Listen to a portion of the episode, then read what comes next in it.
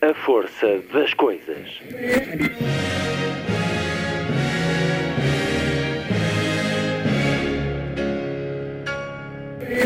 Welcome to the 109th last night of the proms.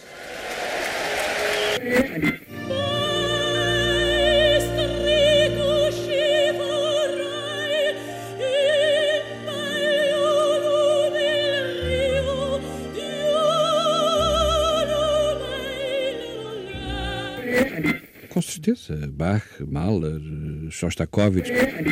Um programa de Luís Caetano. 12.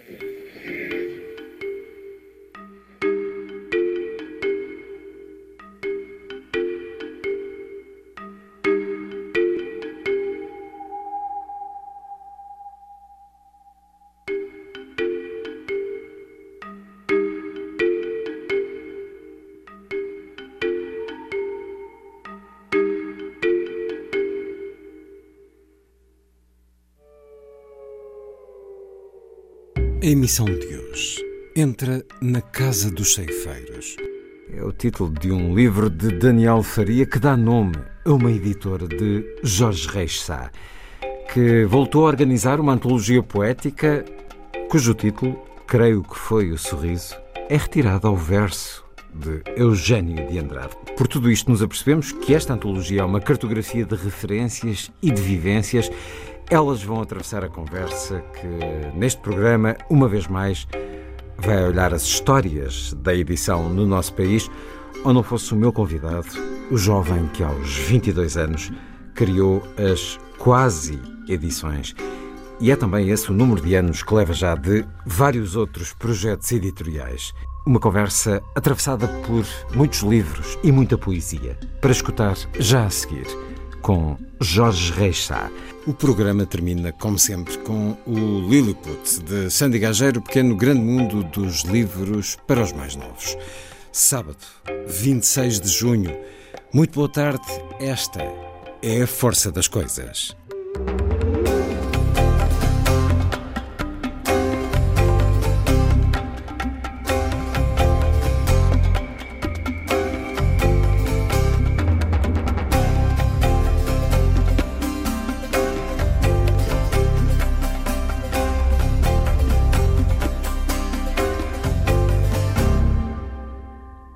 Poet Acts, um momento da banda sonora de Philip Glass para o filme As Horas, de Stephen Daldry, a partir do livro de Michael Cunningham.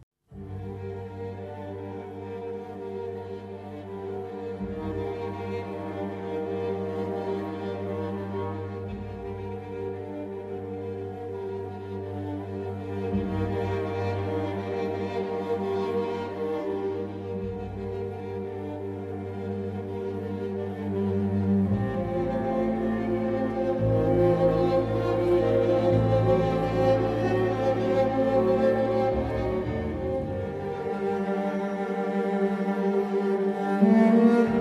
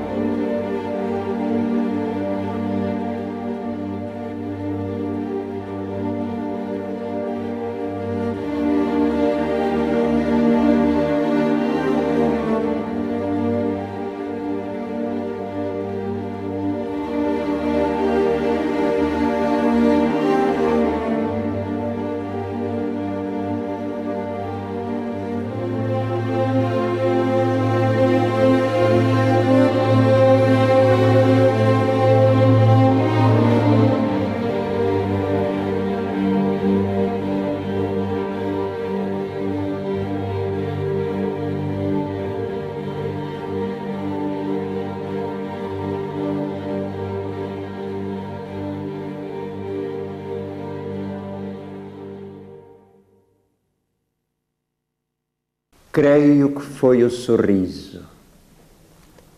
O sorriso foi quem abriu a porta.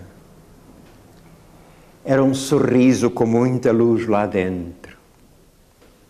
Apetecia entrar nele, tirar a roupa, ficar nu dentro daquele sorriso, correr, navegar, morrer naquele sorriso.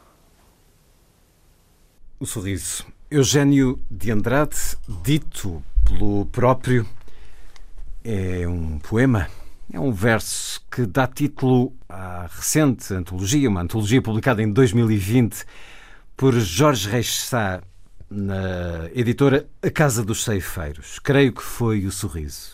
Jorge Reis Sá, que ao longo dos anos nos deu outras, nos deu também, de certa forma, uma antologia de poetas na função de editor, que teve em várias chancelas, desde as Quasi à Babel, à Glaciar, à Imprensa Nacional, onde é responsável pela coleção plural, mas enquanto antologiador tem livros de referência como Anos 90 e Agora, uma antologia da nova poesia portuguesa, com seleção e organização de Jorge Reis Sá nas Quasi, e um livro que diria que ainda não teve algo igual, os poemas portugueses, Antologia da Poesia Portuguesa do século XIII ao século XXI, 2.149 páginas, 267 autores, mais de 2 mil poemas. Um livro de há 12 anos, creio, que é uma absoluta referência na antologia da poesia portuguesa. Bem-vindo uma vez mais à Antena 2, Jorge Reis Sá. Vamos escutar poesia, naturalmente, ao longo desta conversa e vamos escutá-la na voz daqueles que a escreveram em poemas que estão neste Creio que Foi um Sorriso. Este livro é uma cartografia poética também da vivência, da vida do Jorge Reis Sá, a começar pelo título. É a partir daqui, é a partir de Eugênio de Andrade.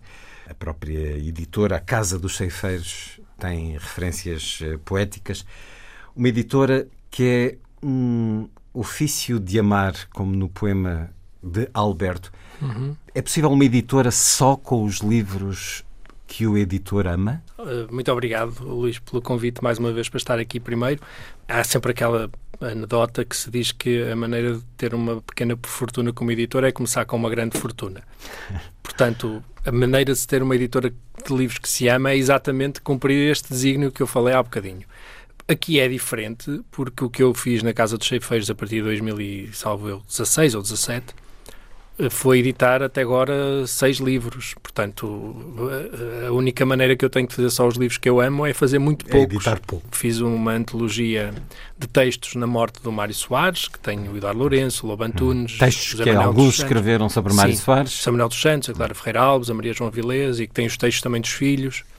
Uh, que é um, um, livro chamado Como Assim Mário, uma, uma brincadeira exatamente ao, ao Mário Cesarini. Depois fiz um, o François Sagan, com Bom Dia Tristeza, Uh, fiz um, um, pequeno livrinho de, que tens ali de poemas meus, uh, mais da juventude, chamado Quase Outros Poemas. O A Morrer, da Cory Taylor, que é um, um libelo uh, a favor da morte assistida e que me parecia muito importante colocar cá em edição portuguesa.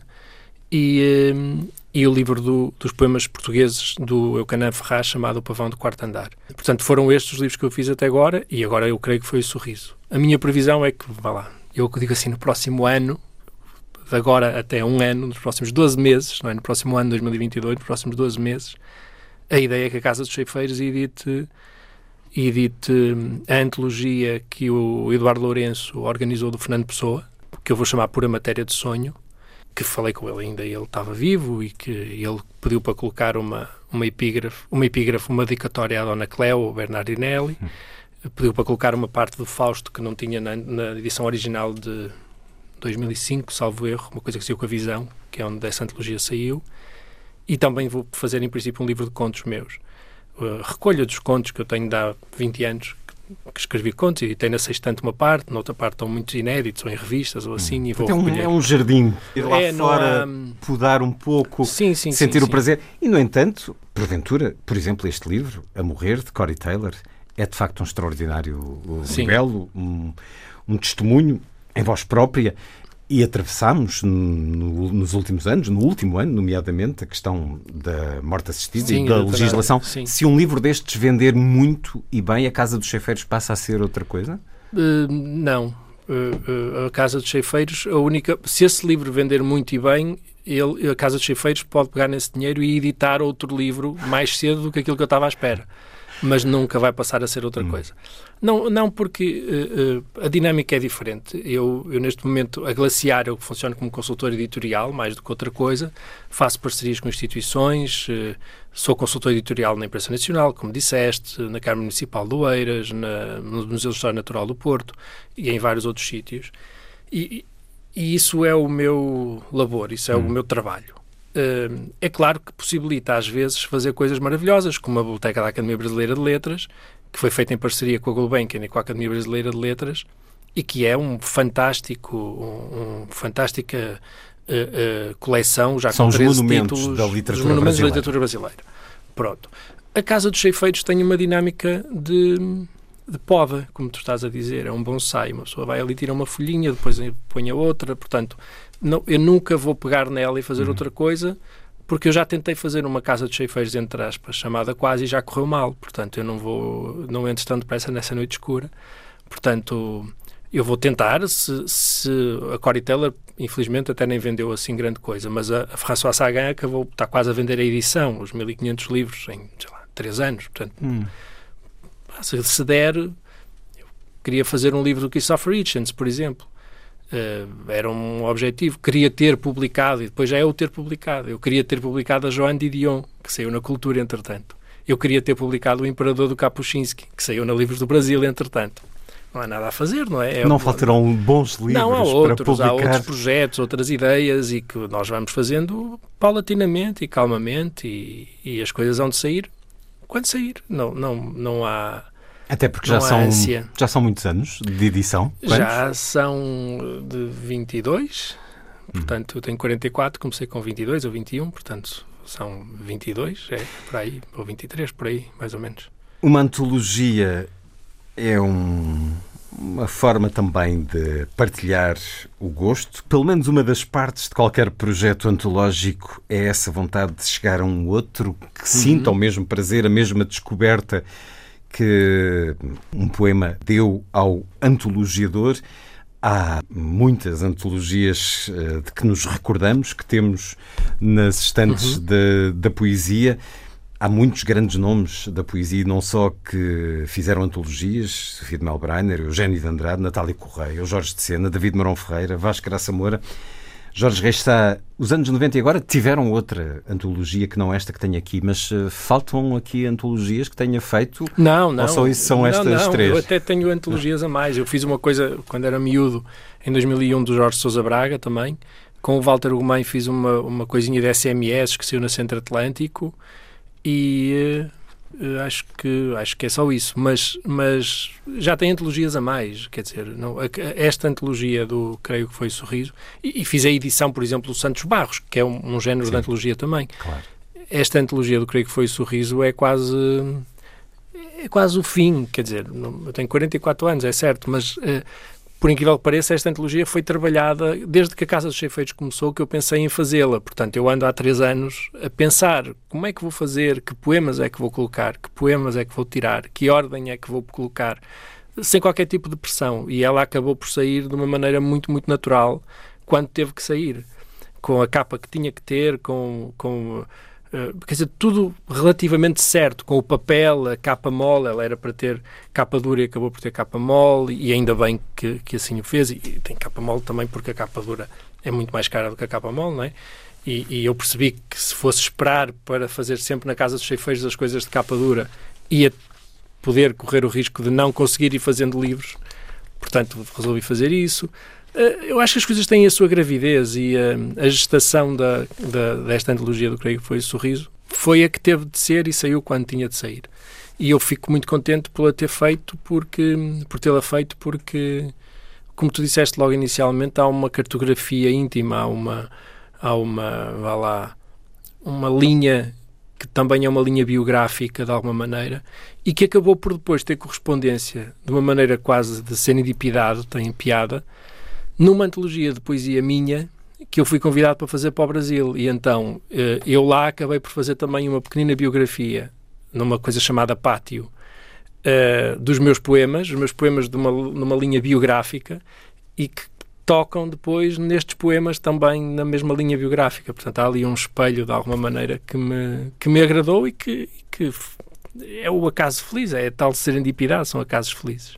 Para encontrar-se, abrindo estas páginas de Creio que foi o Sorriso, ou nesse outro livro que publicou no Brasil, eu já aqui citei Ofício de Amar de Alberto. Escutemo-lo. Já não necessito de ti. Tenho a companhia noturna dos animais e a peste. Tenho o grão doente das cidades erguidas no princípio de outras galáxias e o remorso. Um dia, pressenti a música estelar das pedras. Abandonei-me ao silêncio. É lentíssimo este amor progredindo com o bater do coração. Não, não preciso mais de mim. Possuo a doença dos espaços incomensuráveis e os secretos posses dos nómadas. Ascendo ao conhecimento pleno do meu deserto. Deixei de estar disponível. Perdoa-me se cultivo regularmente a saudade do meu próprio corpo. Alberto, e o Ofício de Amar, um dos poemas na antologia, creio que foi O Sorriso. Ora, creio que foi O Sorriso, a partir de Eugênio de Andrade, mas no final do livro, Jorge Reixá somos informados de que esta antologia nasce no 35º aniversário da primeira edição de Uma Existência de Papel de Alberto. Por que esta referência? Uma razão circunstancial e uma essencial. Circunstancial é que eu queria que fosse uma data uh, uh, redonda, portanto, no 30, 35, 40, portanto, tive que ver uma coisa que fosse numa data redonda. Por acaso, a depois a essencial é que acaba por cair na essência de papel do Alberto. E é importantíssimo porque a essência de papel do Alberto é exatamente o nome da coleção da poesia das quase quando eu começo a editar a poesia. É que chamava-se, a coleção chamava-se Uma Essência de Papel. E acaba por ser o tal círculo que de alguma maneira se fecha, não é? Portanto, e o Alberto foi, não vou dizer que foi o meu primeiro poeta, mas foi o meu primeiro poeta, também não vou dizer que é adulto porque ainda é um bocado juvenilia, mas digamos que o, o, poeta infantil é o, Gedeão, é, não é? Aquele, o Eugênio Andrade tende a ser uh, o, antes da puberdade, e depois o, o, Alberto é quando nós começamos a crescer e eu comecei a perceber que havia gente a escrever de, meu contemporâneo, de alguma maneira. Portanto, gente que, que, que estava cá e que não era velhote, que era gente os poetas também eram gente normal, não eram o Eugênio Andrade, na altura já tinha 70 e tal anos, hum, 80. Que, que, era mito que era um mito. O Alberto era uma pessoa normal, uma pessoa hum. que andava aí. E, um, e, e, Como é que foi o vosso? Eu, eu não o conheci não. porque quando eu começo a entrar na poesia, o Alberto morre logo ali. Uh, e eu, eu, o, mas o Alberto ficou a ser o meu poeta. Eu, hum. eu tenho até um poema que depois não é deitei fora, mas não reeditei mais, que se chama exatamente Nunca Te Conheci, dedicado ao Alberto e que é uma coisa de tipo pôs os olhos na areia, escreve-te um poema de amor, assim, uma coisa qualquer. E, e, mas que é relativamente fraco. E então por isso é que eu deixei cair. E, e lembro-me de vir uh, assistir a. de vir de Famalicão, com 20 aninhos, assistir à um, homenagem que lhe fizeram no Fórum Picoas. Quando ele morre, depois fazem-lhe uma homenagem e eu vim ficar. Uma coisa que agora, ao olhar para trás, eh, quase quer dizer, incrível. Um miudito que vem sozinho, fica na Amadora em casa de uma amiga e depois apanha o comboio da linha de Sintra para vir para o Fórum Picoas e sai daqui à meia-noite para ir outra vez para a Amadora. Meia-noite, não, uma da manhã, não sei quando é que aquilo acabou. Não é propriamente atravessar a Europa. Como um uh, rapazinho de Famalicão, que idade? ter para aí 20 anos, mas então, não era. Para crescer. Ah, não, não, mas não, isto não era, não era o menino do bairro alto, isto não é, não é como aqui em Lisboa. Eu agora moro cá há 12 anos, sei o que isto é, mas mas era um rapazinho de Famalicão, vir assim para Lisboa, tipo, ah, maluca mesmo, para vir ouvir a homenagem ao Alberto. Então, e aos 20 anos, já escrevia? Já fazia algum tipo de edição? Há pouco falou-nos de uma não, coisa quase licial, não foi? Não, eu escrevi poemas adolescentes, sem qualquer tipo de interesse. Depois lia Sá Carneiro, lia essas coisas todas, fazia poesia quase epiconal, sem, também sem interesse e depois escrevi o meu primeiro livro para concorrer a um prémio literário em Famalicão. abriu o prémio, o tema era o mar ou qualquer coisa. Eu disse ao amigo meu, estava na, ao André, estava na faculdade, disse-lhe, pá, vou escrever umas quadras para lá. Eram 100 contos o prémio ainda, contos. Bem, Disse, pá, Ah, 100 bom. contos, vou escrever e tal. E depois escrevi um livro chamado A Mora das Pulgas da Areia, que não tinha nada a ver com quadras, era uma coisa muito albertiana, exatamente. E, eh, e disse exatamente ao André, pá, nunca mais ganho isto, porque escrevi uma coisa demasiado pessoal, uma coisa demasiado outra, que não aquilo que eu acho que o júri vai querer no prémio lá do, do, do- do jornal ou qualquer coisa. Mas ganhei, e ganhei os 100 contos. E é aí que depois nasce o primeiro, o primeiro livro das Quasi, eh, que se chama A Mora das Pulgas da Areia, em 1999. E tenho eu 22 anos na altura. E é a fazer esse livro que eu aprendo, não aprendo, mas me deparo com o ofício da edição, na gráfica onde eu fiz. A partir daí aquilo Isso é singular, porque muitas vezes os editores trabalharam primeiro numa editora. Eu trabalhei seis meses empregado no mesmo edifício ou no mesmo piso que a Campo das Letras. Quando o Sr. Rui Magalhães da Papel Mundo percebeu o meu amor, o fascínio pela edição em 99, falou ao Jorge Araújo da Campo das Letras que tinha um miúdo que vivia no Porto na faculdade a estudar Biologia e que queria ir para lá trabalhar, eh, se ele queria empregá-lo.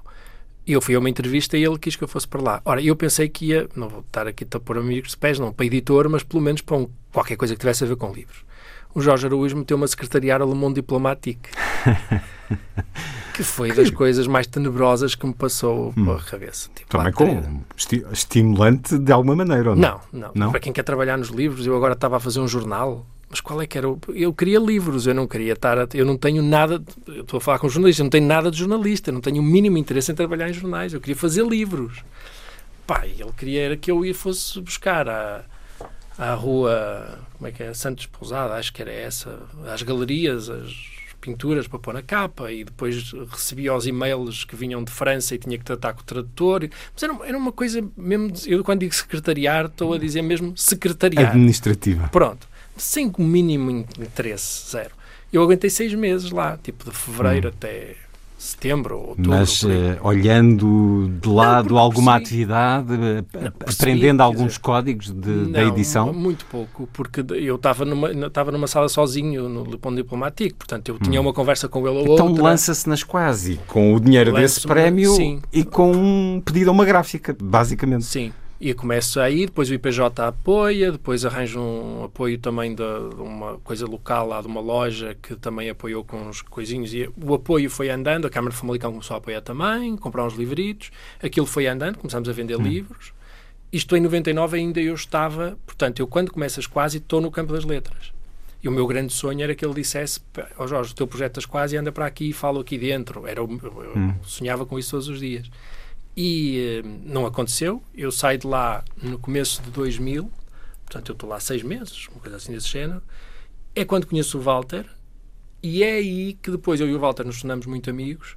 E eu convido para ele vir para co-editor das Quasi. E nós então aí criamos uma empresa 50-50, chamada do Impensável, que começa tipo em junho de 2000, mas já as Quasi têm tipo 10 livros ou 12 livros publicados na altura. Portanto, quando o Walter entra, as Quasi já têm pai, 5 livros na essência de papel, já têm dois na coleção de poesia da Finita Melancolia, já tem o Cândido Franco, o Ramos Rosa, eh, já tem uma série de livros, acho que até a própria Ana Paula Inácio já tinha saído também.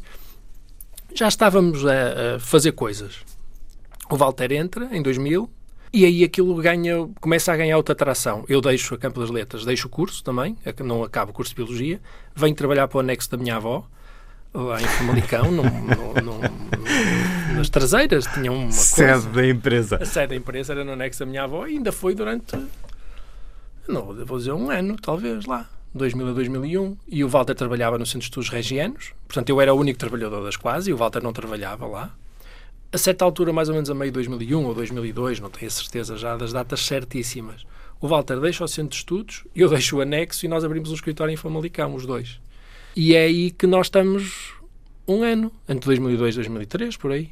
Arranjamos um, um armazém onde aquilo já começou a ser uma coisa grande, já era, as quase naquela altura já tinha as antologias, já era uma coisa, já era uma editora com E. Já era uma referência Já. até para muita gente. Sim, sim. E nós depois pegamos, arranjamos um armazém, fazemos o escritório no topo do armazém, daqueles armazéns industriais. E então a nossa armazenagem dos livros, há umas fotos que a Visão uma vez tirou e que são absolutamente fabulosas. Uma entrevista que me fizeram a mim, ou a ele, ou aos dois, já não me lembro.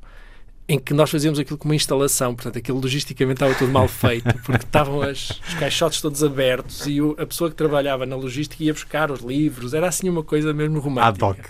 Pronto. E depois, em 2004, o que acontece é que eu e o Walter zangamos, quer dizer, separate ways, sem é o que é, e eu fiquei editor das Quase sozinho. Portanto, eu fui editor das Quase entre 99 e 2000 sozinho, e ele entrou entre 2000 e 2004 com o Walter e depois em 2005 e 2009 fiquei sozinho outra vez. E aí já as quase eram grandes, grandes o suficiente para depois na queda ser grande também. Porque há pouco dizia isso, que para má experiência já tinha tido as quase, Sim. mas foi uma má experiência depois Não, de ser sim. uma boa Ah, experiência. sim, completamente, sim, sim. Porque as Não, quase, foi- ainda hoje, e há poucas horas fala. estive numa feira de alfarrabistas, ainda hoje, quando me cruzo com os livros da quase, das quase e qualquer amante de livros, há ali uma referência que desponta uma Sim. boa referência. Sim, não, eh, completamente. Eu, quando digo má experiência, estou a falar pessoal no último ano, no ano de 2008, 2009, que começa a crise financeira lá no, no Lehman Brothers e que nós abrimos uma livraria em Famalicão simplesmente fabulosa, chamada Loja das Quasi, que ganhou o prémio Mercúrio do Expresso e foi uma coisa mesmo. Uma, pá, um, um projeto teve um ano só, porque depois faliu tudo, mas uma coisa maravilhosa, eh, maravilhosa, uma decoração, uma coisa linda. Eh, uma, uma loja de eh, literatura, ah, design e arte. Arte, literatura e design, era assim. Loja das quase, loja de arte, literatura e design. Uma coisa maravilhosa. E, e que era a minha, a minha mulher que geria. E, e esse ano é que foi o ano complicado, que é o ano em que as coisas começam a poliçar. Porque nós estávamos a faturar muito bem, e eu comecei depois a trabalhar com jornais, comecei a fazer livros com o JN, fiz aquela coleção com o Sol, que vendeu muito, muito livro, e ganhei muito dinheiro a fazer aquela coleção, e estourei muito dinheiro em coisas absurdas. A compra do escritório, eh, percebe o que eu quero dizer? Comprar o escritório em Famalicão, junto ao Parque de Sinsães, que foi comprado com um crédito, mas Sim. pagou um balúrdio de dinheiro de entrada, coisas Os custos fixos e os créditos. Fixos, éramos que 10 pessoas. Tramam depois, as empresas. Não, foi. eh, eh, foi eh, eu, eu costumo dizer que as quase são sempre erros meus, má fortuna, amor ardente. E, e a primeira frase é erros meus, portanto eu não me Questões demito... de gestão. De gestão, de gestão pura. Portanto, quando há bocado tu me perguntaste, e as a Casa dos Cheifeiros hão de ser? Não, não, não, porque eu não vou entrar outra vez na parte dos erros meus. Não vou, não vou, não vou mesmo. Se eu conseguir agora publicar o livro do Eduardo Lourenço do Pessoa e ele vender 3 mil exemplares e der para der um, um- um- uma margem boa, eu vou pegar nesse dinheiro para fazer o Hitchens que de certo só conseguia fazer daqui a três anos. Portanto, mas isto é uma coisa, estamos a falar de peanuts, não estamos a falar de fazer a casa dos cheifeiros. Quer dizer, se um dia alguém disser, olha, tens aqui 300 mil euros, faz uma editora com três pessoas e faz uma editora de referência, como de alguma maneira acabaram por ser as quase, na casa dos cheifeiros. Eu sei fazê-la e faço-a. Mas, e até a faço da maneira que, que tu falaste há bocado, que é exatamente podando e só com o meu bonsai consigo fazer uma coisa boa. Não, porque sei que tenho eh, um gosto editorial suficientemente apurado e bom, passado 20 anos, para saber fazer coisas boas e que possam até ter venda. Mas, mas isso não acontece, portanto, não, e também, não, em princípio, quer dizer, não vai ser o Euro Milhões, infelizmente. Porque se me saís, eu também faço. Ao menos jogue. A conversa com Jorge Reis Sá e esta entrada eh, na história das quase, que é também a história da edição no nosso país, uma das mais importantes editoras de eh, poesia, que não foi só de poesia. eh, por exemplo, António Cícero, eh, entrevistei-o sobre os ensaios publicados eh, nas quase, mas lá fomos a partir desta referência. Na antologia, creio que foi o Sorriso, esta referência aos 35 anos da primeira edição de Uma Existência de Papel, de Alberto, e essa memória de uma viagem do jovem famalicense Jorge Reis Sá ao Fórum Picoas para a homenagem a Alberto. Presumo que haja muitas histórias a envolver cada um dos poemas que estão na antologia, creio que foi O Sorriso. Vamos aqui a mais um poema. Vamos hum, a alguém que de certeza também o marcou muito pela leitura. Vamos escutar outro dos poemas que está nesta antologia, Pastelaria, de Mário Cesarini. Afinal, o que importa não é a literatura, nem a crítica de arte, nem a câmara escura. Afinal, o que importa não é bem o negócio, nem o ter dinheiro ao lado de ter horas de ócio. Afinal, o que importa não é ser novo e galante. Ele há tanta maneira de compor uma estante.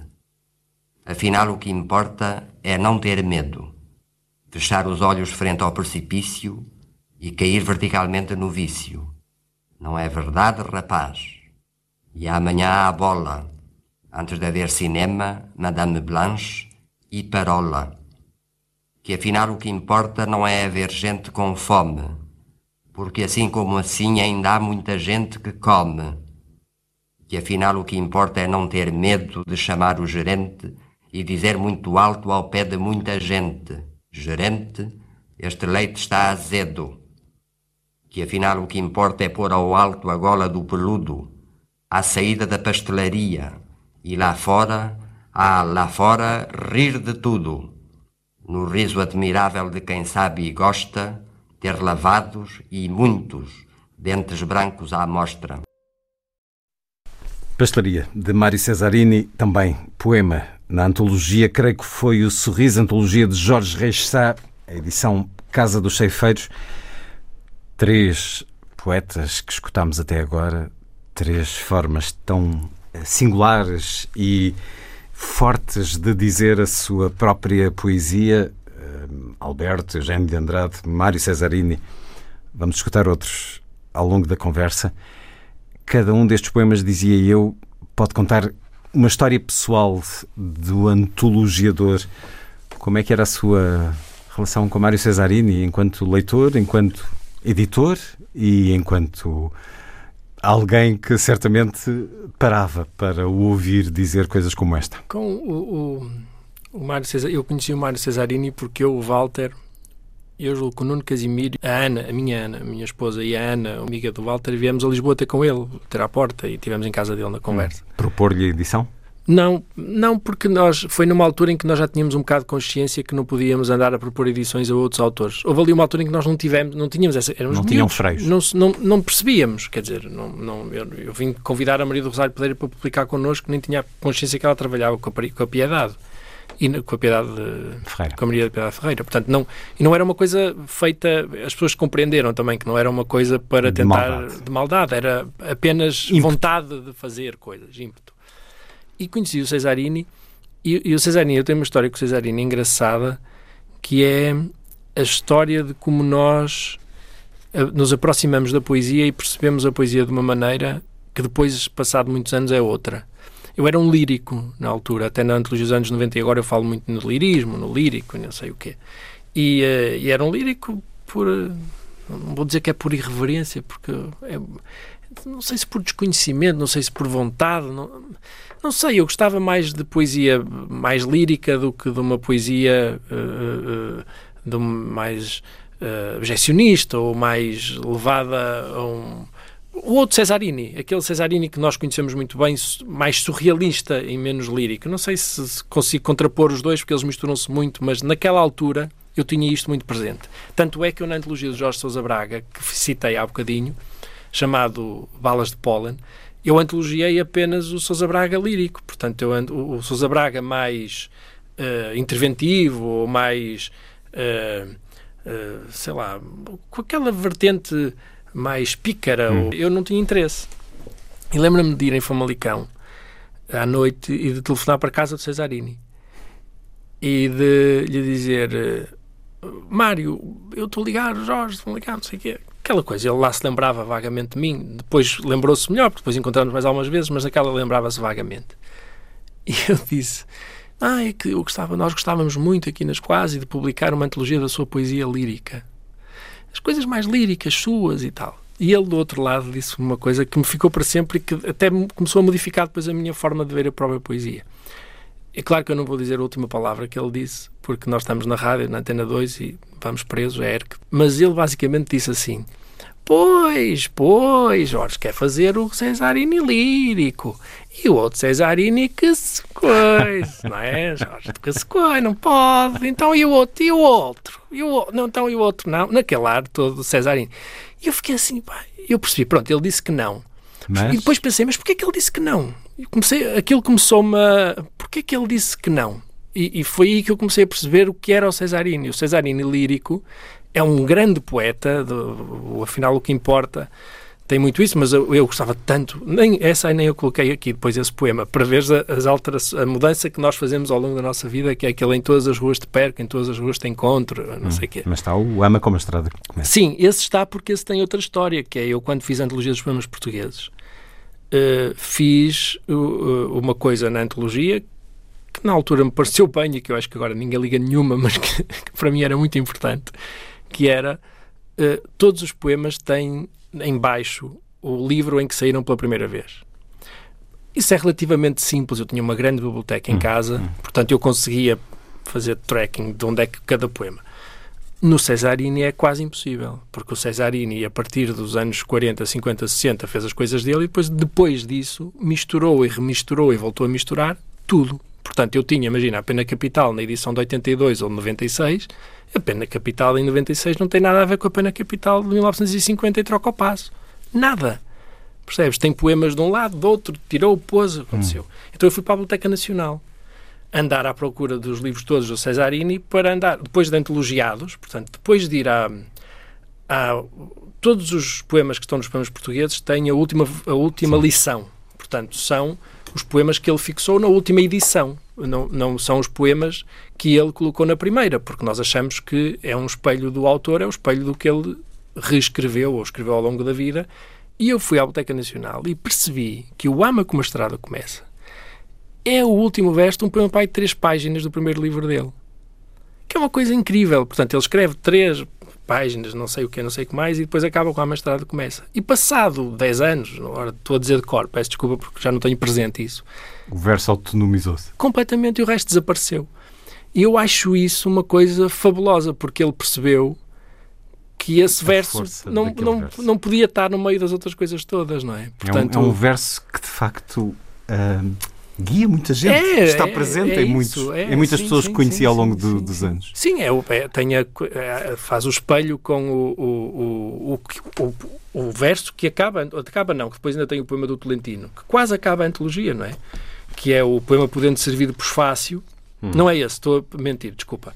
Não é acaba a antologia. Há um poema dele que está no meio da antologia que é o Anton Artaud, que acaba com haverá um acordar, quer dizer, que é, é o espelho com o ama como a estrada começa, não é? Que é, que é o Cesarini maravilhoso, maravilhoso. Embora o poema haverá um acordar que é tão lírico, o poema não tem nada de tão lírico. É, é, aquele poema do como assim Mário, como assim Cesarini, como assim de Vasconcelos. E esse poema é um poema muito menos lírico do que aquilo que eu queria pensar dos poemas líricos Cesarini. Portanto, é, há essas histórias e há com Cesarini como há com com quase todos, tu tens razão, e isto acaba por ser quase uma, uma biografia nos versos dos outros, de alguma maneira. Há um poema que não tenho na voz do autor, lamentavelmente, mas que. Uh, mas que leio. De António Ramos Rosa, dedicado a Jorge Reis Sá. Sentado numa cadeira com um livro na mão. Um livro é tão delicado como um adolescente e erótico como o pulso desdobrado de uma mulher. Um livro não tem sombras, mas linhas. Cada página é um retângulo de água, a tessitura é macia e vegetal, os dedos dedilham desejosos. A sua clara música sem teclas, e lendo e tocando a pele branca e nua, será um corpo de desejo, com o desejo de um corpo, um leque que vagaroso se abre de folha em folha. Um livro fecha-se para o colocarmos numa estante, e na mão que se leva com um cuidado amoroso, pode-se amar um livro, como se ama um livro preciosamente com um prazer pessoal entre os olhos e o tato, como se fosse um pequeno animal simétrico. É um poema datado de 31 de março de 2001, em Lisboa. Fale-nos desta relação, do momento deste poema. Eu, esse poema eu, eu conheci o Ramos Rosa exatamente quando eu era editor das Quase sozinho ainda e vim a Lisboa ter a casa dele para eu convidar para publicar lá. E conheci a Agripina e ele morava aqui na Barbosa do Bocage, junto à, à, à Caixa de Depósitos, à sede. E hum, eu fui à casa dele e ele deu-me um livro chamado Pátria Soberana Seguido de Nova Ficção, que foi um dos primeiros livros das Quase, o terceiro ou quarto.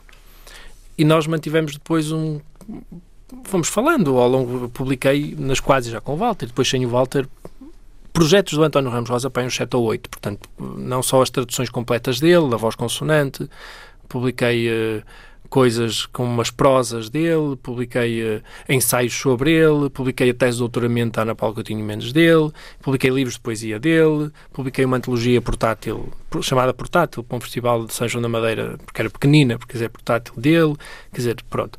E, e isto eu acho que foi ele que... Uh, estava agradado com a ideia de ter um editor que lhe pedia coisas, que fazia coisas, que, pronto, nós demos-nos bem.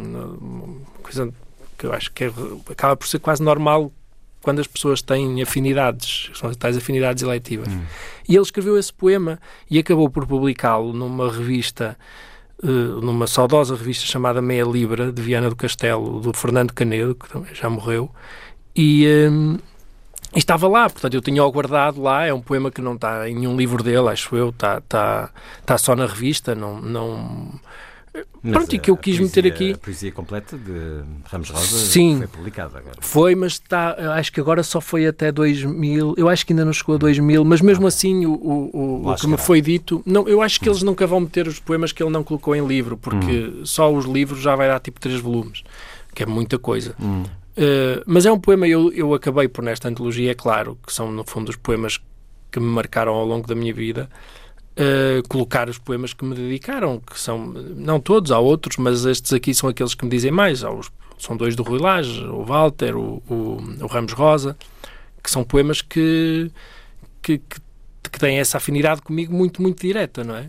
E que, que, acabam por ser meus, eh, que são meus e que eu sinto que também são de alguma maneira bons, ou seja, eh, não... não Isto é um magnífico elogio do livro e do ofício Não, o poema livro. é maravilhoso, porque o poema, sendo dedicado a mim, não é um poema dedicado a mim, dedicado ao Às Jorge... características pessoais. Não, é um poema dedicado ao, ao editor, ao ou pelo livro. menos ao amor, ou é quase um poema dedicado ao livro, portanto, é um poema que, claro. em que eu sou, o, não é o pretexto, eu sou exatamente o menos importante no meio daquele poema Mas todo. isso não deixa de ser, certamente, menos, enfim, honroso. Ah, não, claro, então possa ter um poema dedicado do Ramos Rosa é uma coisa simplesmente fabulosa. É um, é um magnífico poema.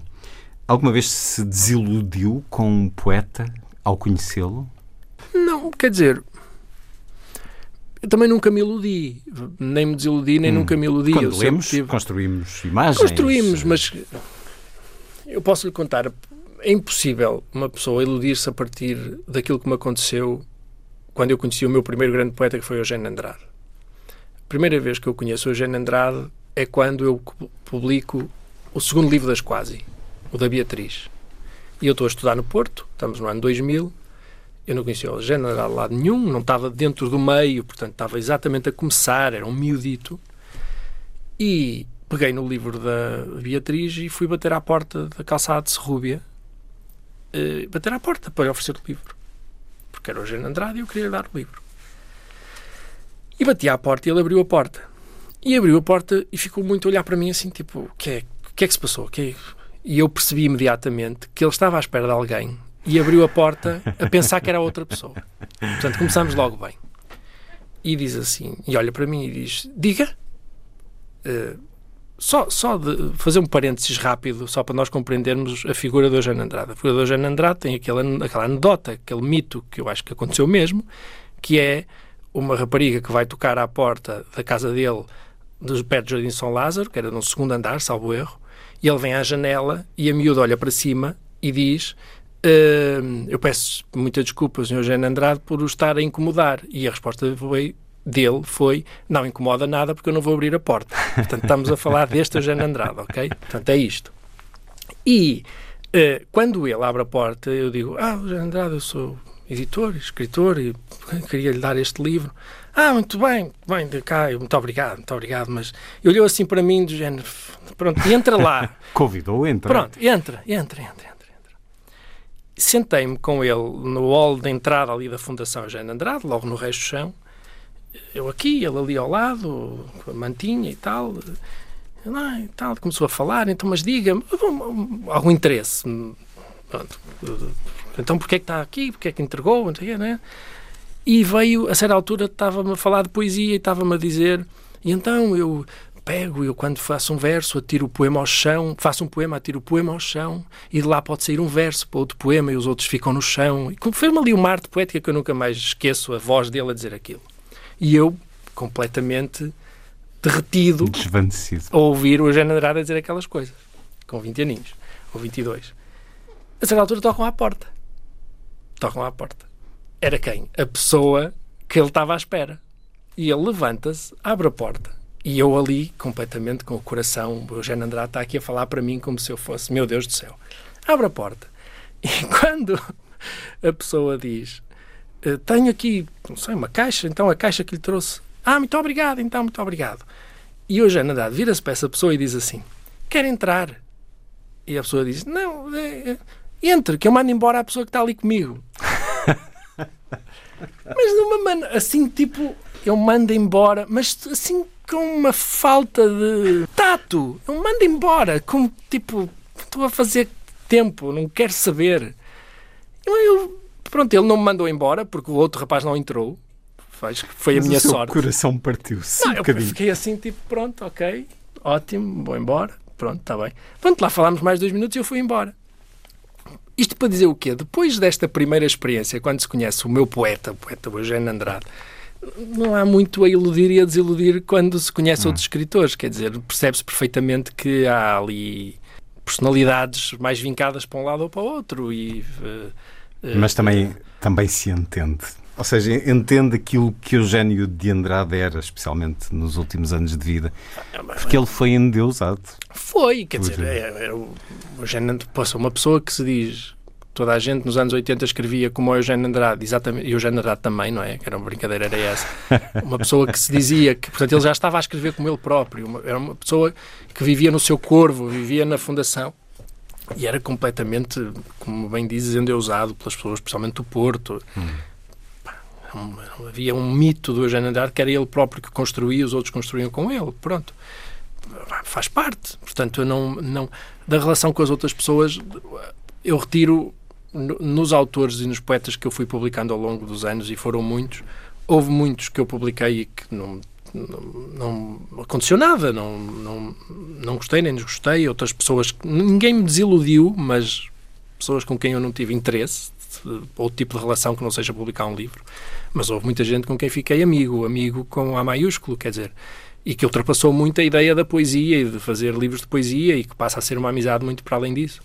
E, e isso é o que se retira também muito dos livros e o que se retira da nossa vida, é esta relação que nós acabamos depois por fazer com muitos dos poetas, há bocado falaste de um, é? do Cícero, por exemplo, que é uma pessoa que eu prezo muito e gosto muito, de brasileiros, o Eucanã Ferraz, por exemplo, que é um, o Eucanã é um amigo do coração, ou outras pessoas que aqui estão, quer dizer, o Laje, por exemplo, o Vasco Cato, são pessoas da minha geração e que são amigos, amigos, com A maiúsculo, não é? o Pedro Mexia também, pronto, e, e, hum, e isso são coisas que nós, que se tira, não é? Que nós gostamos de, portanto, não, nem se desilude, nem se ilude, mas constroem-se coisas, e isso é muito bom, sendo editor. Jorge Reis Sá e as muitas histórias de uma vida dedicada à edição. Na chancela A Casa dos Ceifeiros publicou a antologia, creio que foi o Sorriso, razão para escutarmos alguns dos poemas na voz dos autores, poemas que estão nesta antologia, e para ouvirmos também as histórias à volta dos livros, numa conversa que vai continuar depois da música.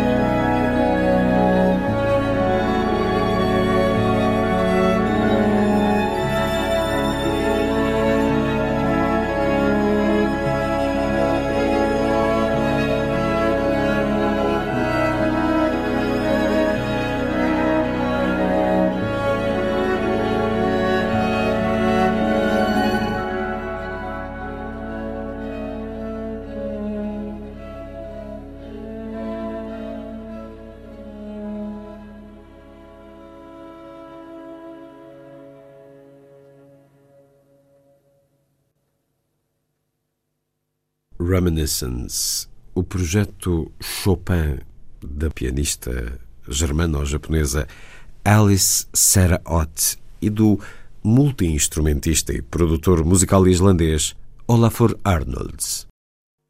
E por vezes as noites duram meses, e por vezes os meses oceanos, e por vezes os braços que apertamos nunca mais são os mesmos. E por vezes encontramos de nós em poucos meses o que a noite nos fez em muitos anos. E por vezes fingimos que lembramos. E por vezes lembramos que, por vezes, ao tomarmos o gosto aos oceanos, só o sarro das noites, não dos meses, lá no fundo dos copos encontramos. E por vezes sorrimos ou choramos. E por vezes, por vezes, ah, por vezes, num segundo se volam tantos anos.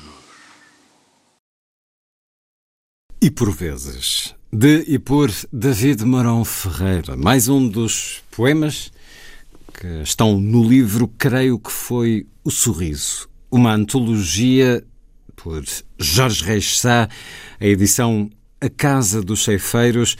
Regresso à conversa com o poeta, editor e antologiador Jorge Reis Sá. Ora, A Casa dos Ceifeiros que é também, nesta cartografia poética à volta deste livro, que é, enfim, é muito vasta, porque cada poema tem também essas múltiplas referências, histórias, memórias, ligações. O próprio nome da editora vem de Daniel Faria, que teria feito 50 anos a 10 de abril deste ano, não fosse algo estúpido e injusto ter acontecido em 1999. Foi uma boa lembrança. Do Casa dos Chefeiros. É. Para é. nome de editora. Uh, este livro, para além de tudo isto, tem aqui uma fotografia que prende, com que se cria uma empatia de um homem, uh, já com alguma idade, com uma expressão imensa que é difícil de definir. É, é descrita esta fotografia como uma fotografia de um amigo, Sim. algo que não é novo uh, em si na casa, na, na casa dos chefeiros. As, as fotografias são sempre a fotografia de um amigo. Sim. Fala-nos desta fotografia e, dessa forma de, do, do escolher imagens. Não, o que aconteceu na Casa dos Cheifeiros é uma editora de gravidez. As coisas vão... têm a sua gestação e vão nascendo naturalmente. Há, há uns anos... Eu queria tentar lembrar-me como é que cheguei lá, mas não me recordo, palavra de honra. Devo ter chegado por pesquisas na net de ver coisas e uma coisa leva a outra e outra leva a outra, ou Facebook, não sei. Sei que cheguei ao nome de um rapaz eu digo um rapaz, porque ele até é mais novo do que eu, ele acho que ainda não tem 40 anos, chamado Lucas Foglia, que é um fotógrafo americano, eh, que já é um fotógrafo eh, importante, ou seja, já é um rapaz que, para se comprar uma fotografia dele em C print, num tamanho normal, com três cópias, já se paga 10 ou 15 mil dólares. Portanto, já não estamos a Bem. falar de um menino que. Pronto. E já fez livros em editoras de fotografia, já, já expôs na, na Holanda, na, na, Alemanha, muito nos Estados Unidos. Pronto, uma pessoa que tem feito também o seu percurso e que, e que é um, um ótimo, ótimo fotógrafo. E o Lucas, hum, eu contactei-o a dizer, eu queria que este homem fosse o fotógrafo da Casa dos Cheifeiros. Ou seja, eu queria usar fotografias dele sempre em todos os livros da Casa dos Cheifeiros. Mandei-lhe um mail a medo, a pensar, pronto, o mais certo é ele dizer, mas como, quem, de onde? E depois, mesmo que dissesse que sim, dizer assim, está bem, pronto, ok, pagas tipo 500 euros ou 600 euros ou 1000 euros por cada reprodução da fotografia e eu até sou magnânimo e deixo. O que aconteceu foi que nós começamos a trocar e-mails e ele compreendeu que era a Casa dos Cheifeiros, desde a Califórnia. Ele percebeu que a Casa dos Cheifeiros. Ele compreendeu que a Casa dos Cheifeiros não era uma editora habitual, uma editora normal nesse aspecto, que a Casa dos Cheifeiros era um labor of love total, que a Casa dos Cheifeiros era um projeto muito pessoal, um projeto muito pessoal. Ele compreendeu isso tudo. E disse-me Pronto, então vamos fazer assim. Ah, e disse-me uma coisa no meio da conversa que é eu nunca autorizo que as minhas fotografias estejam em capas. Nunca. Porque não autorizo. Pronto, paranoias. Portanto, eu não autorizo. E então disse-me assim: vamos fazer o seguinte. Uh, eu ofereço, não disse ofereço, eu pagas pela fotografia o mesmo que pagas por um banco de imagens da hum. Corbis, portanto eu pago por cada fotografia tipo 80 euros ou 70 euros, que é, quer dizer, é o que se paga numa foto para meter numa capa qualquer, uh, não de um rapaz como o Lucas Fogli, mas por favor não coloques o meu nome, porque eu não quero que as pessoas vejam e diretamente que a fotografia é minha e venha alguém um dia a perguntar para usar mais fotografias. Porque eu não quero isso. Portanto, eu antes quero que as pessoas fiquem Uh, uh, como é que ele disse, fiquem desconcertadas, curiosas. curiosas com o que é isto e não consigam lá chegar. Pronto. Ou possam conseguir de alguma maneira, Pode mas... dizer que o efeito Pronto. foi conseguido. Porque... Eu disse, tudo bem, então eu vou pôr sempre de um amigo. Ele disse, pá, ótimo, colocas sempre de um, de um novo amigo, não é de um amigo, de um novo amigo, colocas sempre isso, fica sempre assim. Não há aqui problema nenhum, quer dizer, eu tenho e-mails trocados com ele, com tudo direitinho, portanto não há aqui não há problema, não é um uso. De... Até porque ele manda-me sempre as fotografias em alta resolução. Portanto, eu quando peço uma foto, eh, e eu já tenho fotografias para livros que vou fazer meus e para isso tudo. Já tenho as capas. Todas as capas da Casa dos Ceifeiros vão ser. Serão... Eh, enquanto a casa, e eu digo enquanto por causa da questão do Euro Milhões, porque uma pessoa nunca sabe a vida, não é? Claro. Enquanto eu não ganhar o Euro Milhões, vamos pôr assim, a Casa dos Ceifeiros for isto, as capas são todas do Lucas Foglia se um dia eu tiver possibilidade de fazer um projeto completamente profissional, porque tenho um mecenas, seja esse mecenas a Santa Casa da Misericórdia ou outra coisa qualquer, aí nós começamos a pôr a, a Casa dos Cheifeiros de outra maneira, não é? Mas neste momento, neste projeto pessoal, em que a Casa dos Cheifeiros tem três coleções, tem o quarto, que são os meus livros, tenho Corredor, que são livros de pessoas muito próximas de mim ou de antologias que eu fiz, onde está o Eucanã Ferraz e onde está uh, o Creio que foi o Sorriso, e tem a Sala, que é uma coisa um bocadinho mais distante do quarto, onde está a Cory Taylor e onde está o, o onde está François Sagan, e onde vai estar, por exemplo, o Pessoa também. Portanto, tu tens estas três assoalhadas dentro da casa e, um, eh, e a ideia é continuar sempre a usar as fotografias do Lucas Foglia, que eu vou escolhendo mediante aquilo que eu acho que se entronca dentro de cada um dos livros que eu vou fazendo. A fotografia já, já está a capa feita para o livro do Eduardo Lourenço, do Pessoa, também já tenho a fotografia para o meu livro de contos, e, eh, e para reeditar, não sei quando, palavra de honra, não sei quando, vou reeditar o Todos os Dias e a Definição do Amor, os meus dois romances, na Casa dos Cheifeiros. Não sei, porque não, não, eu não sou bem o, embora eu tenha o mesmo acrónimo do JRS do José Rodrigues dos Santos, as minhas vendas não são muito semelhantes à do José Rodrigues dos Santos, portanto eu não posso reeditar os livros a pensar que os vou vender o suficiente para pagar, portanto a seu tempo é de editar e também já tenho as capas desses dois livros feitas. Vamos a mais um poema que está nesta antologia, creio que foi o Sorriso, antologia de Jorge Reis Sá. Vamos a alguém que referiu há pouco, uh, Marido Rosário Pedreira. E este poema que começa por nos dizer: Hoje apareceu um pombo morto no quintal. Hoje apareceu um pombo morto no quintal. Não foi o gato, que morreu antes dele num sábado sem sol, a não querer já a minha mão, a não querer colo. Fiquei cansada. Houve sempre tantas mortes na minha vida. Os meus pais, tu, a menina pendurada no meu seio, os meus irmãos, e como o pombo, também estas asas já vão reclamando voos noutros céus. Se eu quisesse camélias brancas na minha sepultura, como as que levei à igreja quando nos casamos, ou arrastar para a escuridão da terra o vago ouro das nossas alianças, se tudo o que juntei, e foi tão pouco, pudesse ainda ficar com os que me faltam, dava estes dedos deformados ao tiar das palavras e escrevia um bilhete como as raparigas que se envenenam por amor. E havia de pousá-lo no peito depois de me deitar, já lavada e vestida, para que ninguém se desse ao trabalho, que eu conheço essa dor. Mas partir é mesmo a minha última vontade. Tu já morreste. Morreu o gato há dias. Encontrei hoje um pombo morto no quintal e quando o enterrar, não haverá já nada que me prenda Vou-me embora daqui tão só como cheguei, sem ter deixado a ninguém o nome que me deram. Maria do Rosário Pedreira, e um dos poemas da antologia, creio que foi O Sorriso, não lhe publicou a poesia, mas acaba por uh, ter uh, um poema nesta antologia, não sei, enfim, nas outras que organizou, uh, creio que também. Sim, sim, ela está nos anos 90 e está na, na antologia dos poemas portugueses. Uma relação que é também entre editores, com percursos Rosário, distintos, mas a relação com o Rosário é notáveis. uma relação foi uma relação, ainda é agora, mas foi uma relação muito, muito próxima, porque quando eu a convido para publicar nas Quase, fui ter com ela a temas e debates, e ela, no meio da conversa, percebeu que eu estava a começar a escrever narrativa e então convidou-me para lhe apresentar a narrativa. E ela foi a minha editora do Todos os Dias até sair a temas e debates e eu acabar por publicar na Don Quixote com o João Rodrigues. Uhum. A minha editora no sentido de editing mesmo, Sim. ela é que trabalhou Trabalhar a escrita. Uh, e, a, e, há, e há pontos, este poema, eu não, não quero estar aqui a levantar um falso testemunho, mas eu fiquei mesmo com esta ideia que este poema ela escreveu uh, a pensar na personagem da Justina do Todos os Dias. Portanto, não, é, não tem biografia da Justina, porque a Justina não tem uma, uma miúda que lhe morreu, não tem, não é? Mas o tom que ela usou no poema, lembro-me dela ter dito que era o poema que tinha a ver com isso. E também por isso é uma razão que está aqui. Há essas ligações de coisas que eu sei. As histórias que, e as memórias à volta que acontecem.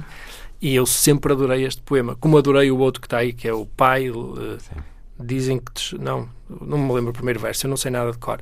Pai, dizem que te chora às vezes, assim, uma coisa qualquer, que é o primeiro verso também dela, e que é simplesmente um poema magnífico, um dos poemas mais bonitos que a, que a, Rosário, que a Rosário escreveu, e eu sempre gostei muito, muito, muito da, da poesia da, da Rosário Pedreira.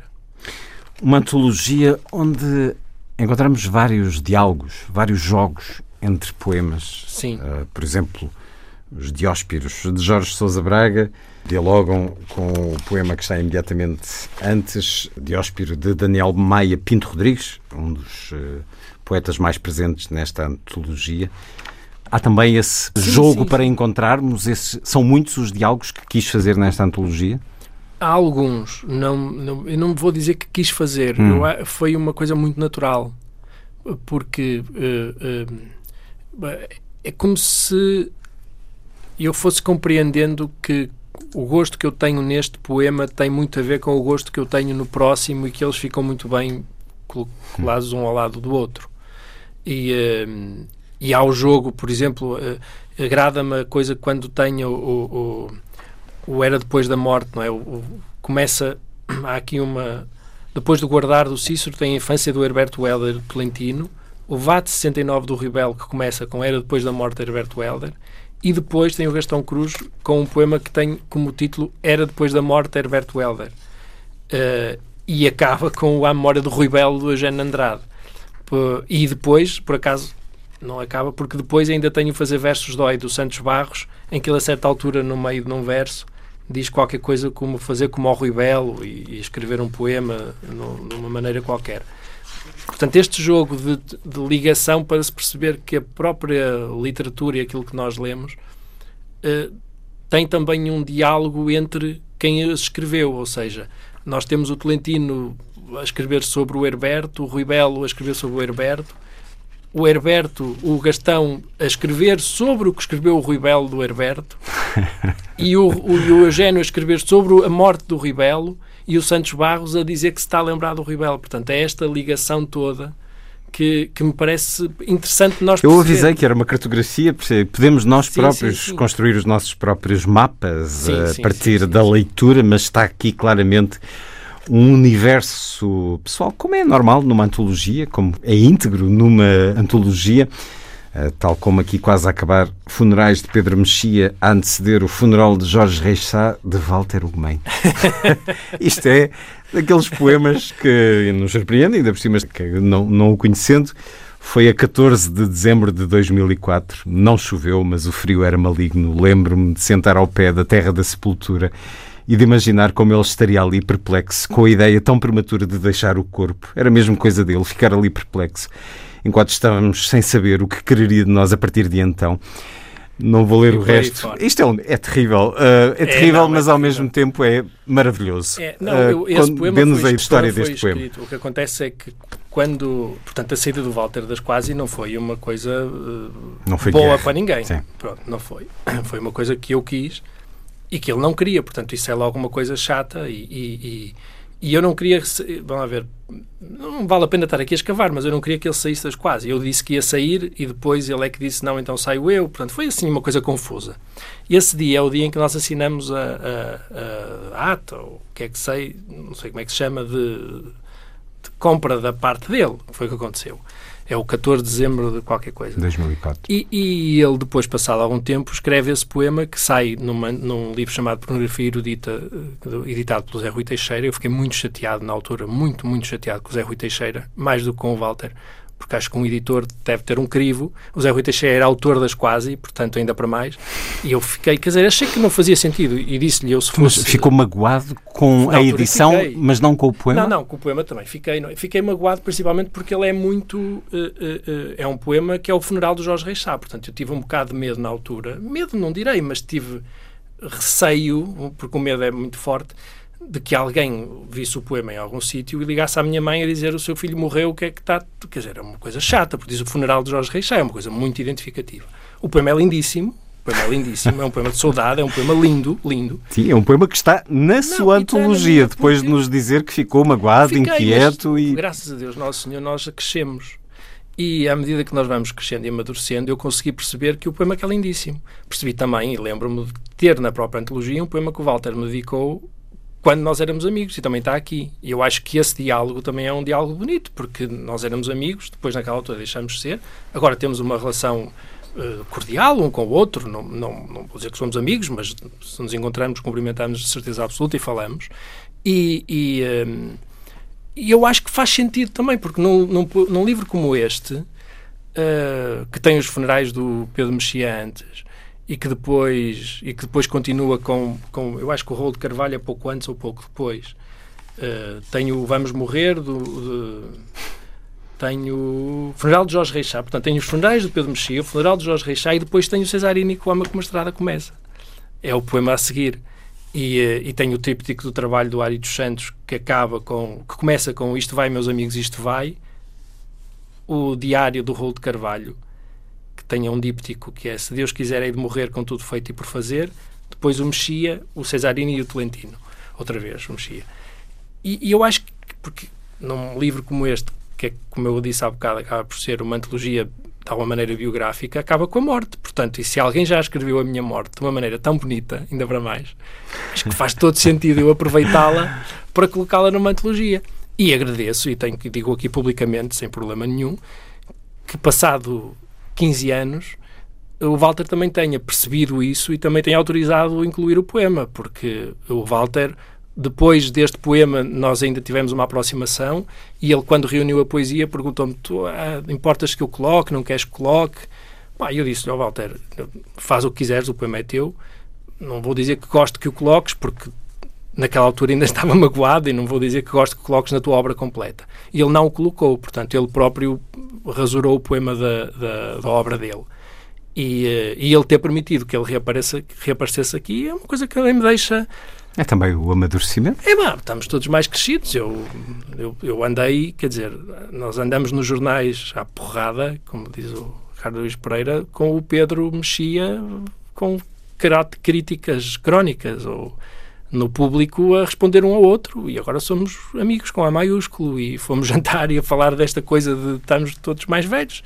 E eu acho que isto faz sentido e é bom que as pessoas pá, cresçam de alguma ma- não é cresçam, é amadureçam e percebam que todas as coisas têm o seu tempo e que não vale a pena guardar rancores onde eles verdadeiramente só estão a fazer pedras no sapato e a, a aleijar quem os guarda, não é? Portanto, para a frente é que é o caminho. E eu fico muito contente É que o que poema assim seja. aqui. Vamos a mais um dos poemas que está nesta antologia. Creio que foi o Sorriso, poema do, de António Cícero, que também já o referiu. Alguém que trouxe para os leitores portugueses, nas quase, e que editou agora a poesia completa, são três livros, na coleção plural da Imprensa Nacional. Há pouco tempo dediquei um programa a esse livro. Vamos escutar um dos mais eh, conhecidos poemas de António Cícero que está aqui guardar. Guardar uma coisa não é escondê-la ou trancá-la. Em cofre não se guarda coisa alguma. Em cofre perde-se a coisa à vista. Guardar uma coisa é olhá-la, fitá-la, mirá-la por admirá-la, isto é, iluminá-la ou ser por ela iluminado.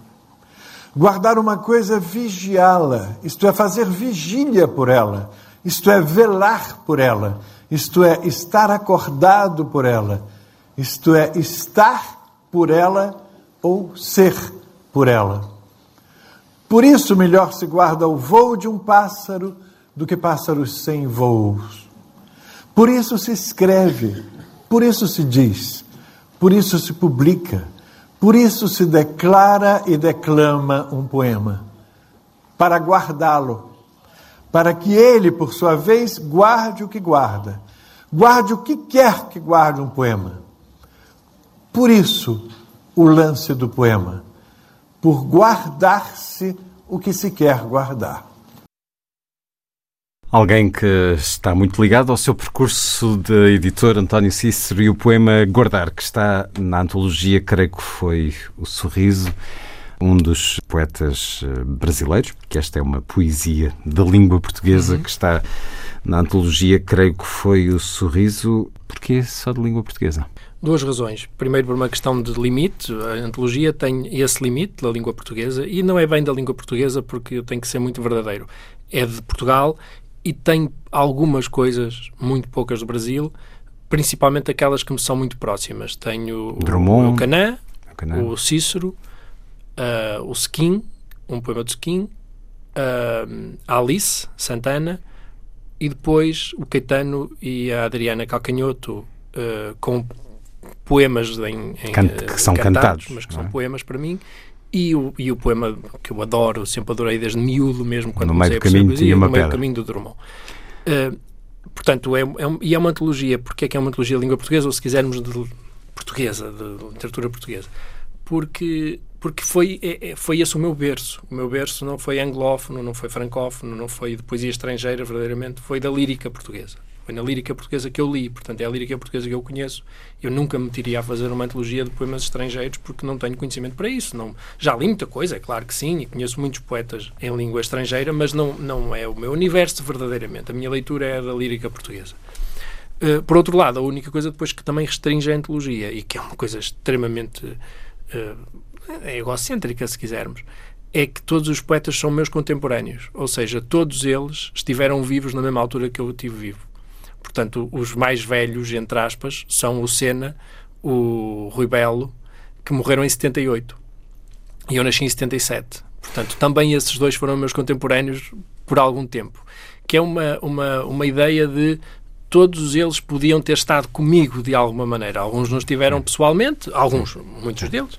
Muitos deles tiveram. Mas há essa proximidade. Mas há essa proximidade temporal. Dizer assim, eu, por qualquer razão, com um ano de idade, poderia ter conhecido o Rui Belo e não poderia ter conhecido Pessoa, porque o Pessoa morre em 35 e eu nasci em 77. Portanto, é esta baliza que é a baliza da contemporaneidade e que faz com que depois muitos dos poetas sejam mesmo meus contemporâneos eh, verdadeiros, de pessoas com quem eu Teve uma relação de alguma Pronto. forma. E nenhum deles, ou melhor, haveria exceção de dois ou três que são mais novos, mas muito poucos, que é Margarida Ferro, Miguel Manso e Alice Santana do Brasil todos os outros poetas são mais velhos do que eu. Portanto, é esta. O Vasco acho que é mais novo do que eu. Vasco mas não vamos dizer isso porque ele está muito acabado e parece muito mais velho do que eu. Eu espero que ele depois venha ouvir isto só para ouvir Mandamos esta, o link. Esta, este mimo.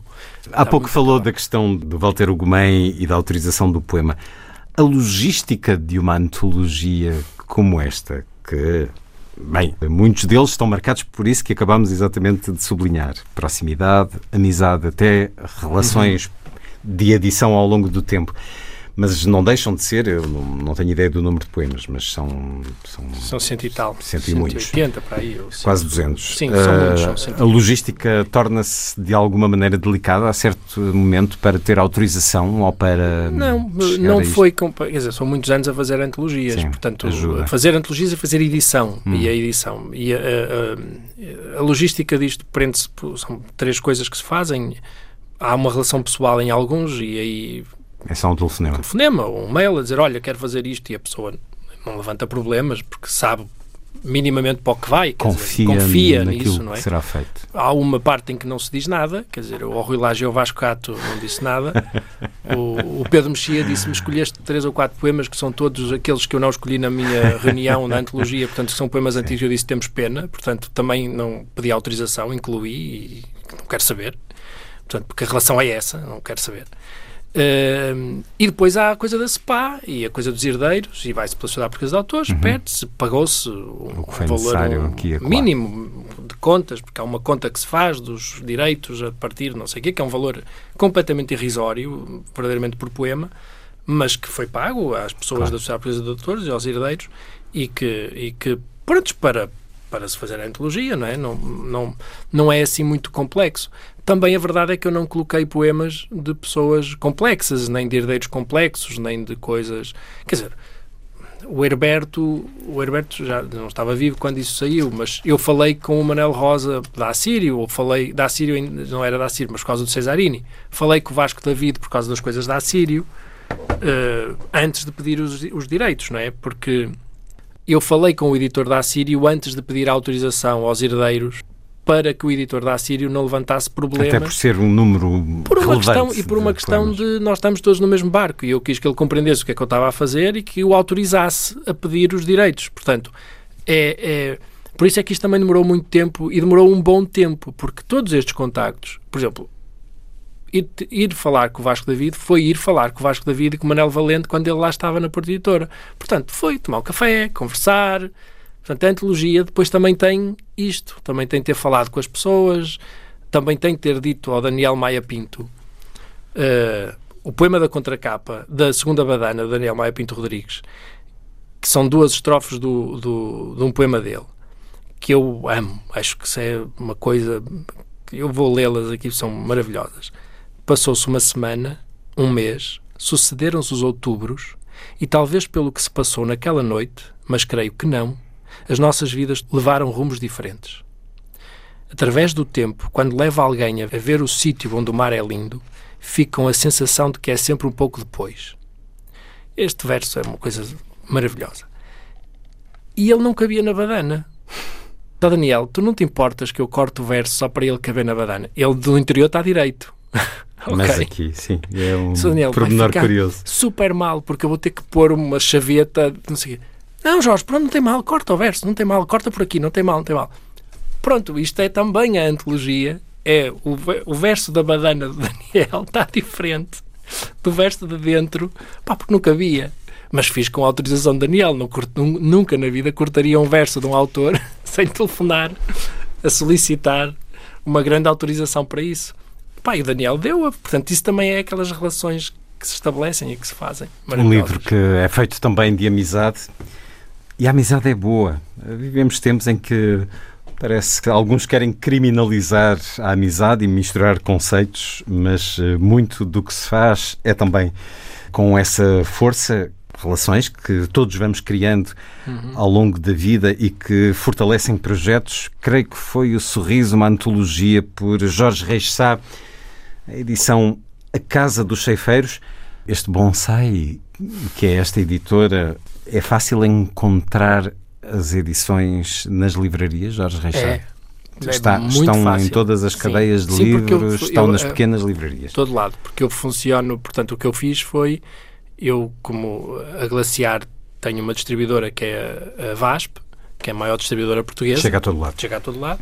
E a Casa dos Cheifeiros é distribuída também pela VASP através da Glaciar. Portanto, hum, todos os livros estão em todo lado, não estão em todo lado. Sim, como se costuma dizer onde não estão, encomenda-se. Estão nas melhores livrarias. costuma dizer sempre Onde houver.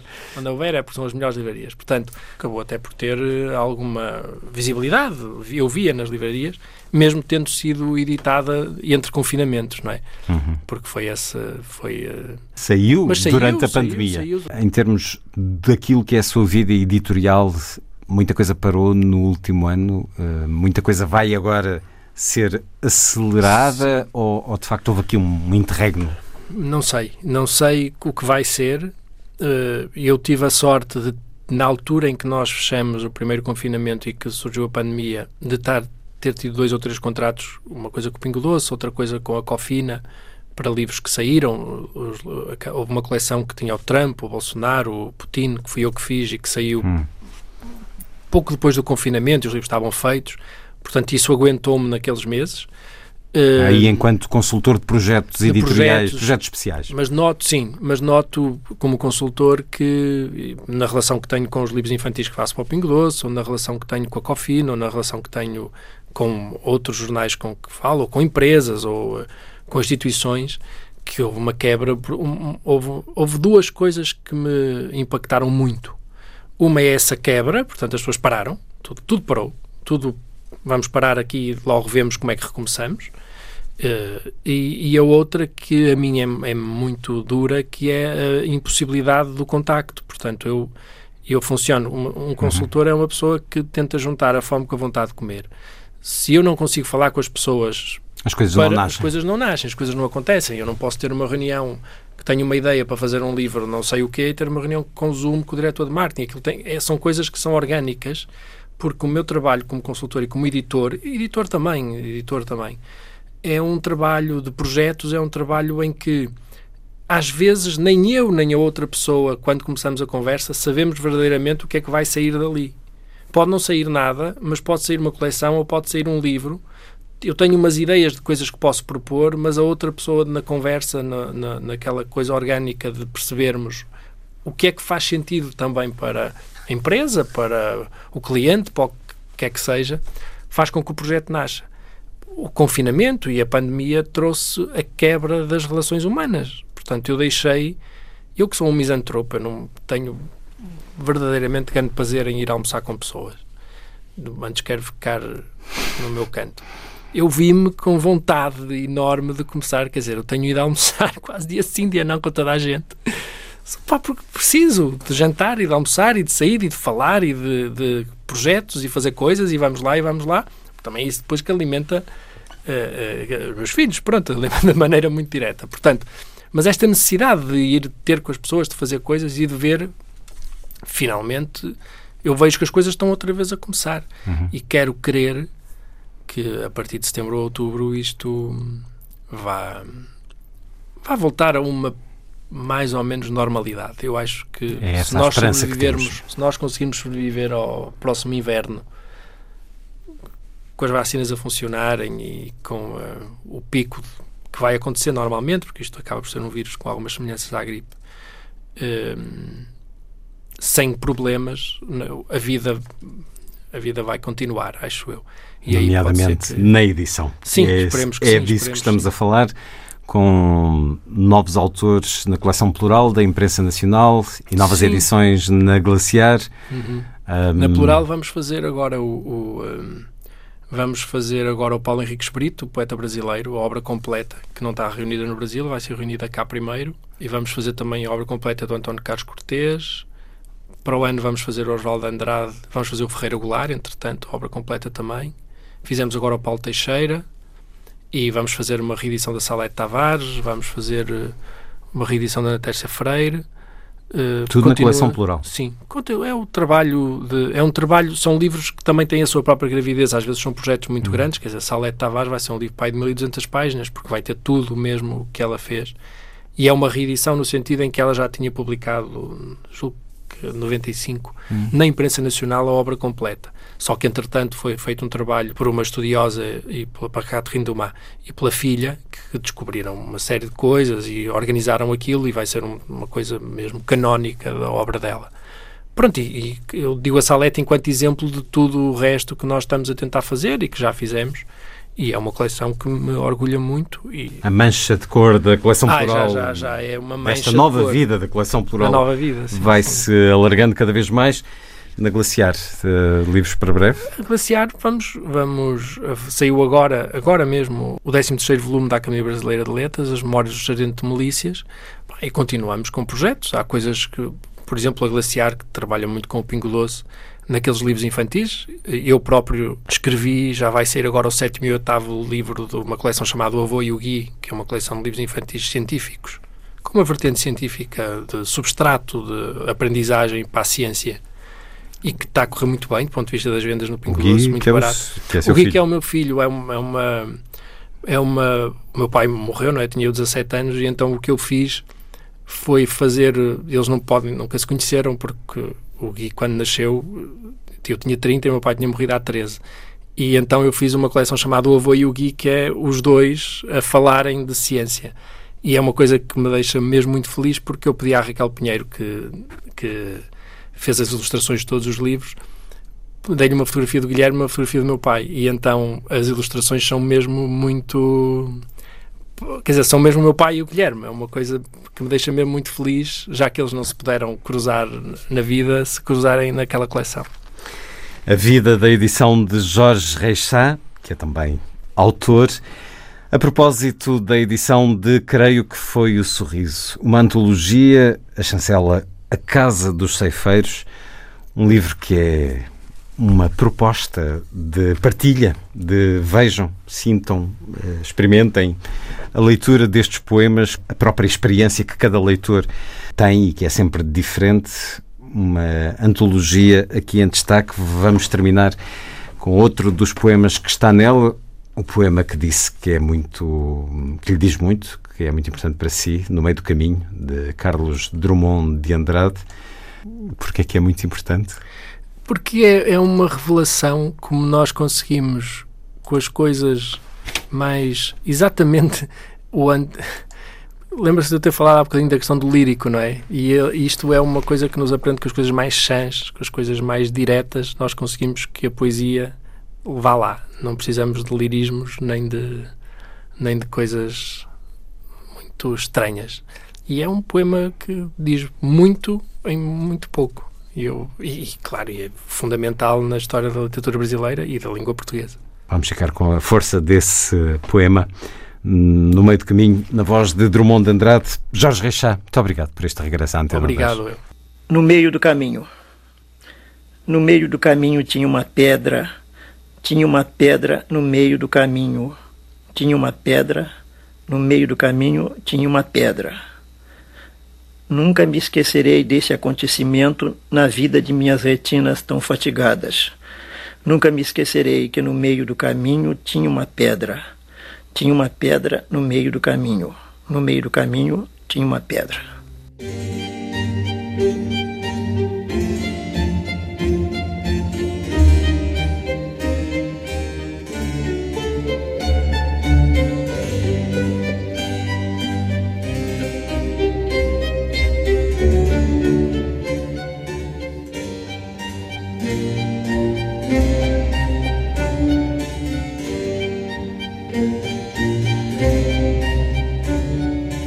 A força das coisas.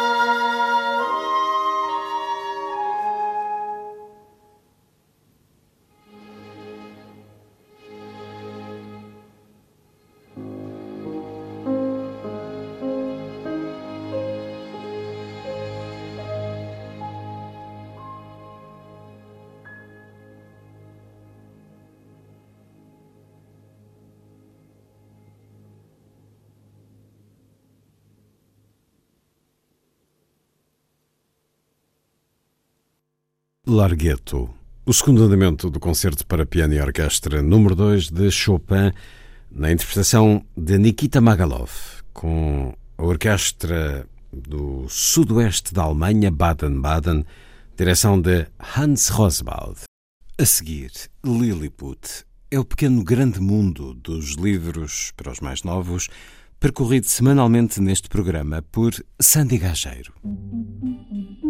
Diz Lilliput. Lilliput, Lilliput. Lilliput. Passados dois anos e depois de quatro livros publicados, a editora Contraponto lança a segunda coleção de biografias de grandes figuras da cultura portuguesa. Camões, Egas Muniz, Maria Teresa Horta e Manuel António Pina são algumas das personalidades homenageadas. A biografia de Manuel António Pina vai ser publicada em finais de setembro. O biógrafo escolhido foi Álvaro Magalhães, que fala de como conheceu outras facetas do amigo e confessa que espera enaltecer o trabalho do escritor. Correspondeu a uma tarde de saudades, por um lado, há uma recuperação da totalidade dele, porque apesar de eu conhecer muito bem, ainda acabei por descobrir muitas outras coisas que desconhecia, não é? Por outro lado, o que posso dizer é que é uma biografia literária, como não podia deixar de ser, porque é isso que o torna biografável, não é? Ele tem uma obra, uma obra sublime e que ainda está por, eh, por compreender completamente e por valorizar e espero que esta biografia contribua para isso, não é? Álvaro Magalhães, que é um autor também muito acarinhado aqui em Lilliput, e saudades de Manuel António Pina, que morreu em 2012 e que nos deixou alguns dos mais belos livros para a infância, como O T pelo Quê e outras histórias, Perguntem aos vossos gatos e aos vossos cães, ou Histórias como contaste tu. O projeto Biografias de Grandes Figuras da Cultura Portuguesa conta com 10 obras, três delas publicadas e sete em fase de investigação e escrita. A editora Contraponto promete voltar a lançar projetos do género nos próximos anos.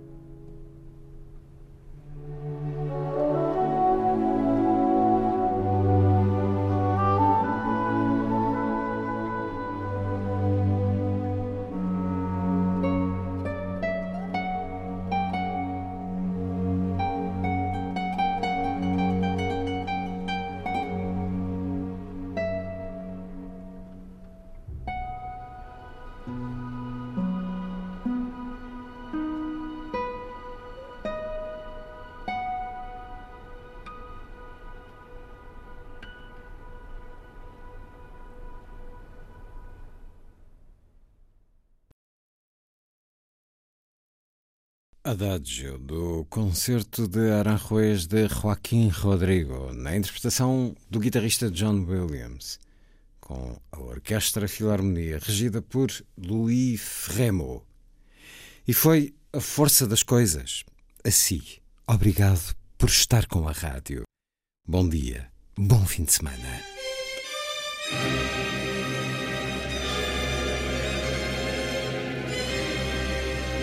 A força das coisas.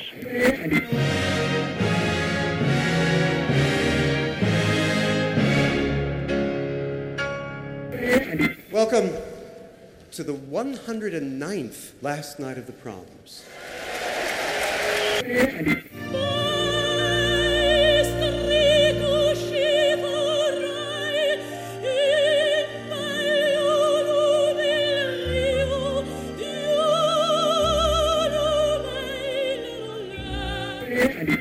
Certeza. Bach, Mahler, Shostakovich. Um programa de Luís Caetano. Twelve.